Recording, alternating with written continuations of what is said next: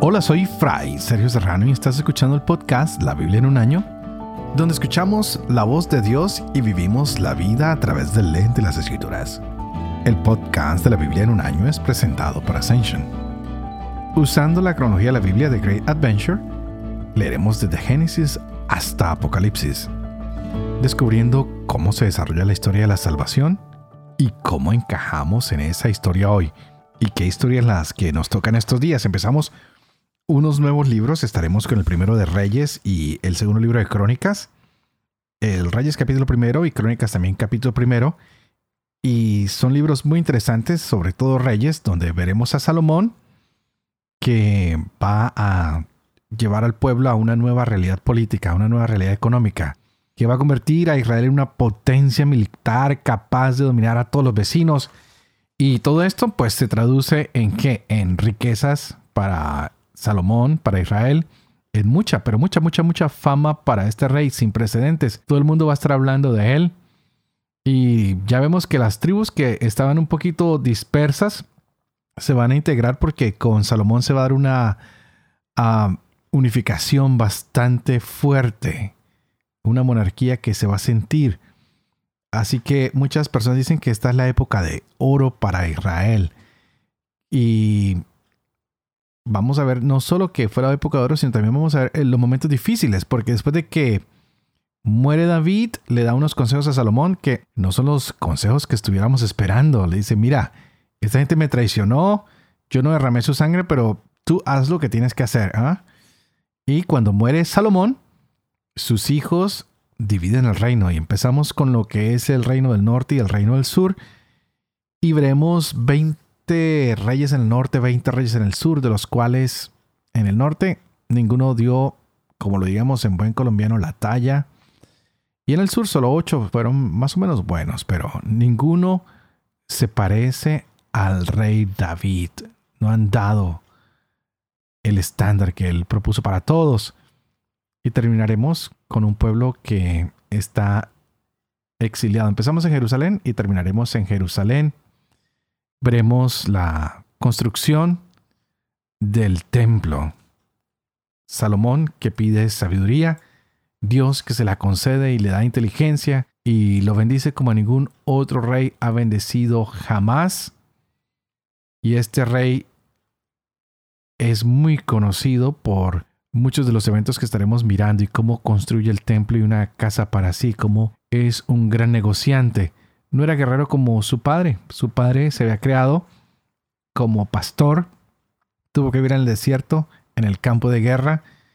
Este es un muchacho que vivió en el palacio, que no es tan fuerte como su padre, pero bueno, Dios lo bendice y le ayuda. Ahora cuando su hermano le quiere quitar el reino, su madre Betsabé tiene mucho, pero mucho que hacer ahí y el profeta Natán, quienes ayudan a que sea Salomón el ungido y proclamado rey de Israel. Por otro lado, Adonías tiene que acabar con una fiesta y sus amigos salen corriendo. Muchas sorpresas para el día de hoy. Estaremos leyendo 1 Reyes capítulo 1, 2 Crónicas capítulo 1, el Salmo 43. Este es el día 143. Empecemos.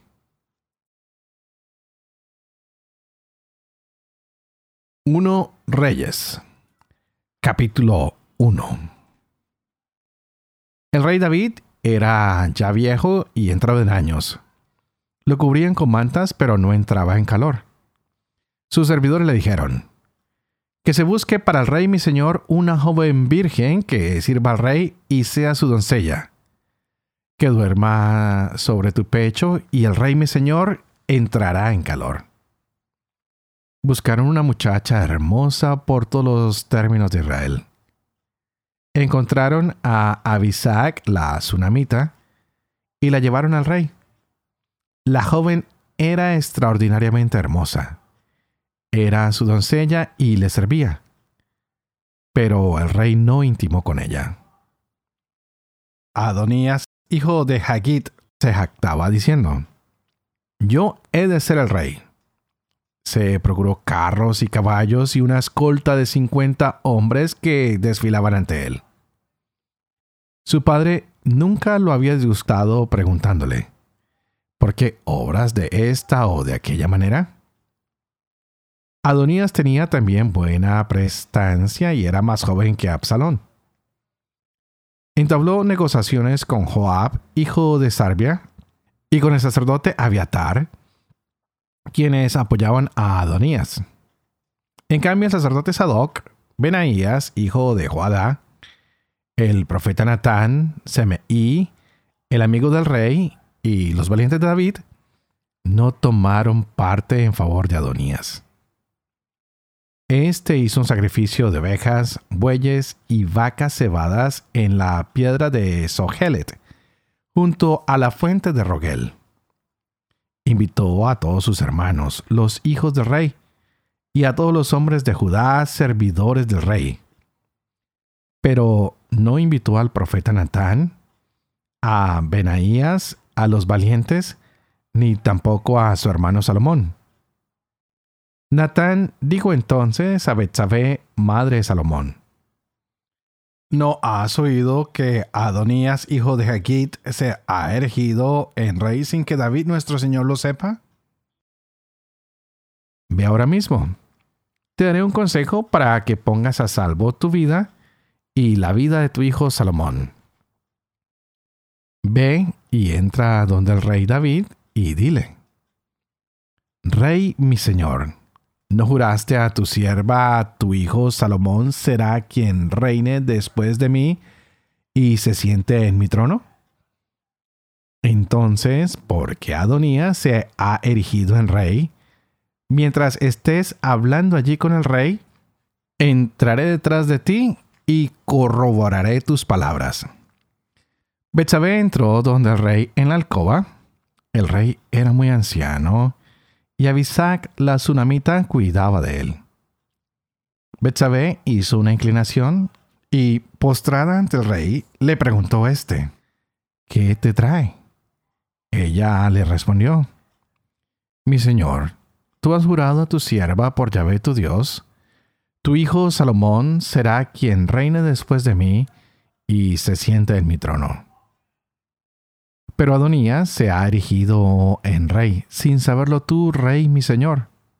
Has sacrificado bueyes, vacas cebadas y ovejas en abundancia, y ha invitado a todos los hijos del rey, al sacerdote Abiatar y a Joab, jefe de ejército, pero a tu siervo Salomón no lo ha invitado.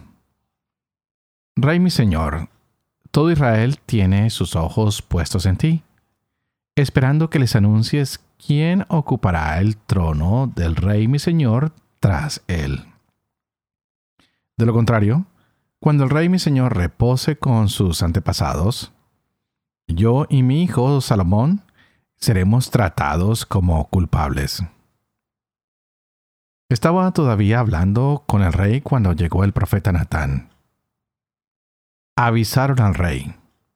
Está aquí el profeta Natán entró donde el rey y se postró ante él rostro en tierra y dijo, Rey mi señor, tú tienes que haber dispuesto, Adonía reinará después de mí y se sentará en mi trono. Porque Adonías ha bajado hoy a sacrificar bueyes, vacas cebadas y ovejas en abundancia, y ha invitado a todos los hijos del rey, a los jefes del ejército, y al sacerdote Abiatar. En este momento comen y beben en su presencia y profieren gritos de ¡Viva el rey Adonías! Pero ni a mí, tu siervo, ni al sacerdote Sadoc, ni a Benaías, hijo de Joadá, nos ha invitado, ni tampoco a tu siervo Salomón. Viene esta orden del rey mi señor sin que hayas comunicado a tus siervos ¿quién se sentará en el trono del rey mi señor tras él? El rey David respondió, Llámenme a Betsabé. Ella entró a presencia del rey y se quedó de pie ante él. Entonces el rey pronunció este juramento. Vive Yahvé que me ha librado de todo aprieto. Te juré por Yahvé, Dios de Israel. Tu hijo Salomón reinará después de mí y se sentará sobre mi trono en mi lugar. Pues así he de cumplirlo hoy mismo. Betsabé se inclinó rostro a tierra y postrada ante el rey dijo, Viva por siempre el rey David mi señor. El rey David ordenó, Llámenme al sacerdote Sadoc, al profeta Natán y a Benaías, hijo de Joada. Entraron a presencia del rey, quien les dijo, Tomen con ustedes a los leales de su señor. Monten a mi hijo Salomón en mi propia mula, y bájenlo a Gijón, y allí el sacerdote Sadoc y el profeta Natán lo ungirán rey de Israel. Toquen entonces el cuerno y aclamen, Viva el rey Salomón. Subirán luego tras él y cuando llegue se sentará en mi trono y reinará en mi lugar. Pues he dispuesto que sea el príncipe designado de Israel y de Judá. Benaías, hijo de Joadá, respondió al rey. Amén. Así lo disponga Yahvé, Dios del rey mi señor. Que Yahvé esté con Salomón, como lo estuvo con el rey mi señor. Que exalte su trono más aún que el del rey David mi señor. El sacerdote Sadoc, el profeta Natán, Benaías, hijo de Joadá, descendieron con los quereteos y los peleteos. Montaron a Salomón en la mula del rey David y lo condujeron a Gijón. El sacerdote Sadoc tomó de la tienda el cuerno del aceite y ungió a Salomón. Hicieron sonar la trompeta y el pueblo todo aclamaba, Viva el rey Salomón. Luego todo el pueblo subió tras él tocando flautas, con una fiesta tan estrenduosa que la tierra parecía resquebrajarse. Adonías y todos sus invitados estaban acabando de comer cuando oyeron lo que pasaba. Al escuchar el sonido de la trompeta, Joab preguntó, ¿por qué ese ruido de la ciudad alborotada? Estaba hablando todavía cuando llegó Jonatán, hijo del sacerdote Abiatar. Adonías le dijo, Entra, eres hombre valeroso y traerás buenas noticias. Jonatán respondió, Todo lo contrario el rey David, Señor nuestro, ha proclamado rey a Salomón. Ha enviado con él al sacerdote Sadoc, al profeta Natán, a Benaías, hijo de Joadac, con los quereteos y peleteos, y lo han montado en la mula del rey. El sacerdote Sadoc y el profeta Natán lo han ungido rey en Gijón. Desde allí han subido alegres y contentos, y la ciudad está alborotada. Este es el tumulto que han oído. Más aún, Salomón se ha sentado en el trono real, y los servidores del rey han ido a felicitar a nuestro rey David diciendo, Que tu Dios encumbre el nombre de Salomón más que tu propio nombre, y exalte su trono más aún que el tuyo. El rey en su lecho, con un gesto de reverencia, ha exclamado, Bendito Yahvé, Dios de Israel, que ha concedido hoy que un descendiente mío se siente sobre mi trono y que mis ojos lo vean. A todos los invitados que estaban con Adonías les entró pánico. Se levantaron y se fueron cada uno por su lado. Adonías tuvo miedo de Salomón se levantó, fue a la tienda de Yahvé y se agarró a los cuernos del altar. Avisaron a Salomón. Adonías tiene miedo del rey Salomón, pues está asido a los cuernos del altar y dice, Júreme hoy el rey Salomón que no me matará a espada. Salomón repuso, Si se porta como un hombre de bien, no caerá a tierra uno solo de sus cabellos pero si se le prueba malicia, ha de morir. El rey Salomón envió gente que lo bajara del altar. Él vino a postrarse ante el rey Salomón y éste le dijo, Ve a tu casa.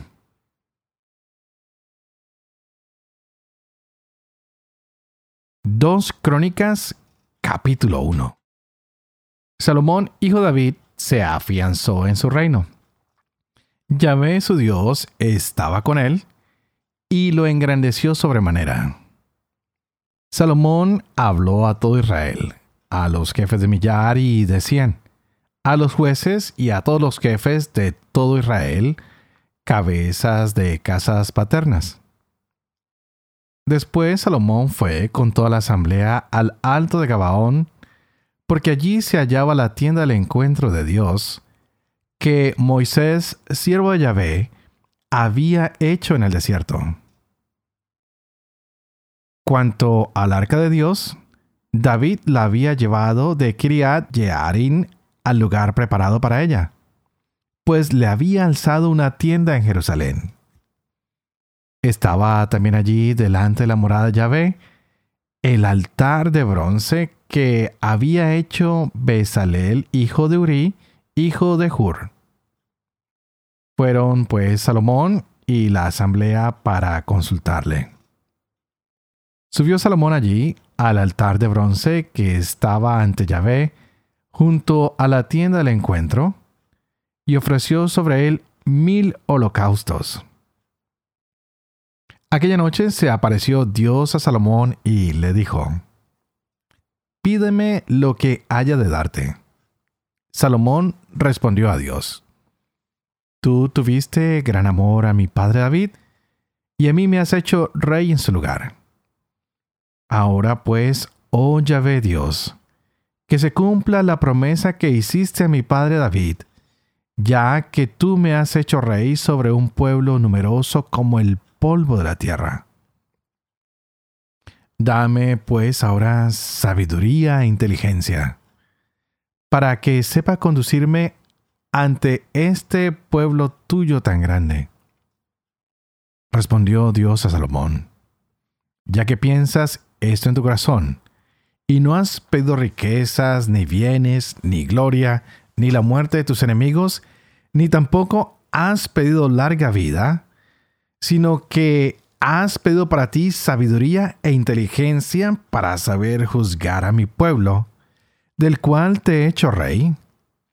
Por eso te son dadas la sabiduría y el entendimiento, y además te haré riqueza, bienes y gloria como no la tuvieron los reyes que fueron antes de ti, ni las tendrán ninguno de los que vengan después de ti. Salomón regresó a Jerusalén desde el alto de Gabaón, de delante de la tienda del encuentro, y reinó sobre Israel. Salomón reunió carros y caballos. Tuvo mil cuatrocientos carros y doce mil caballos que acuarteló en las ciudades de los carros y en Jerusalén en torno al rey. El rey consiguió que en Jerusalén la plata y el oro fuesen tan abundantes como las piedras y los cedros tanto como los sicomoros de la tierra baja. Los caballos de Salomón procedían de Musur y de Cilicia.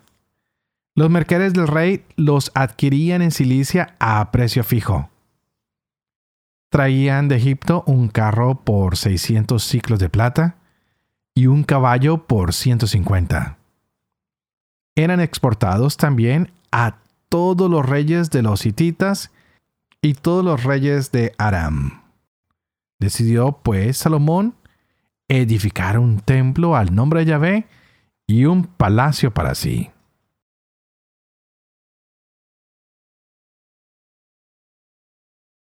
Salmo 43 Hazme justicia, oh Dios, defiende mi causa. Contra gente sin amor del hombre traidor y falso, líbrame. Tú eres el Dios a quien me acojo. ¿Por qué me has rechazado? ¿Por qué he de andar sombrío por la opresión del enemigo? Envía tu luz y tu verdad, ellas me escoltarán. Me llevarán a tu monte santo, hasta entrar en tu morada. Y llegaré al altar de Dios, al Dios de mi alegría. Te alabaré gozoso con la citra. Oh Dios, Dios mío. ¿Por qué desfallezco ahora y me siento tan azorado? Espero en Dios, aún lo alabaré. Salvación de mi rostro. Dios mío.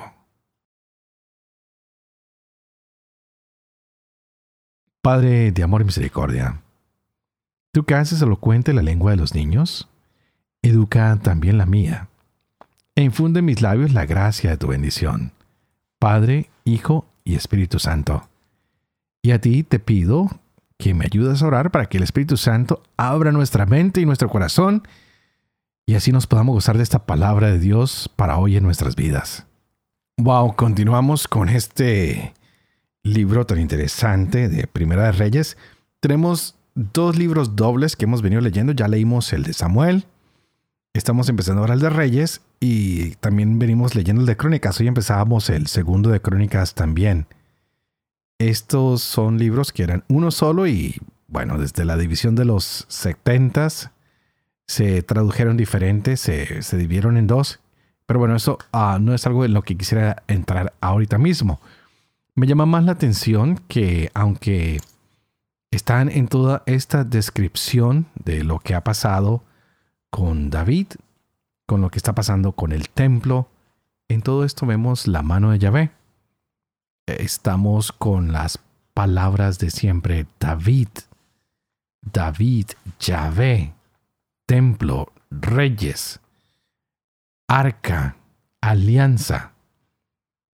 Vamos a estudiar ahora o vamos a analizar y ver cómo nos presentan a un Dios que está bendiciendo a su pueblo, que está acompañando al rey, quien es un anciano, y a veces nos causa sorpresa pensar así de David, ¿verdad? Siempre hemos oído que era joven, que era un pastor, que era un soldado, pero ahora está anciano, necesita una asistencia especial.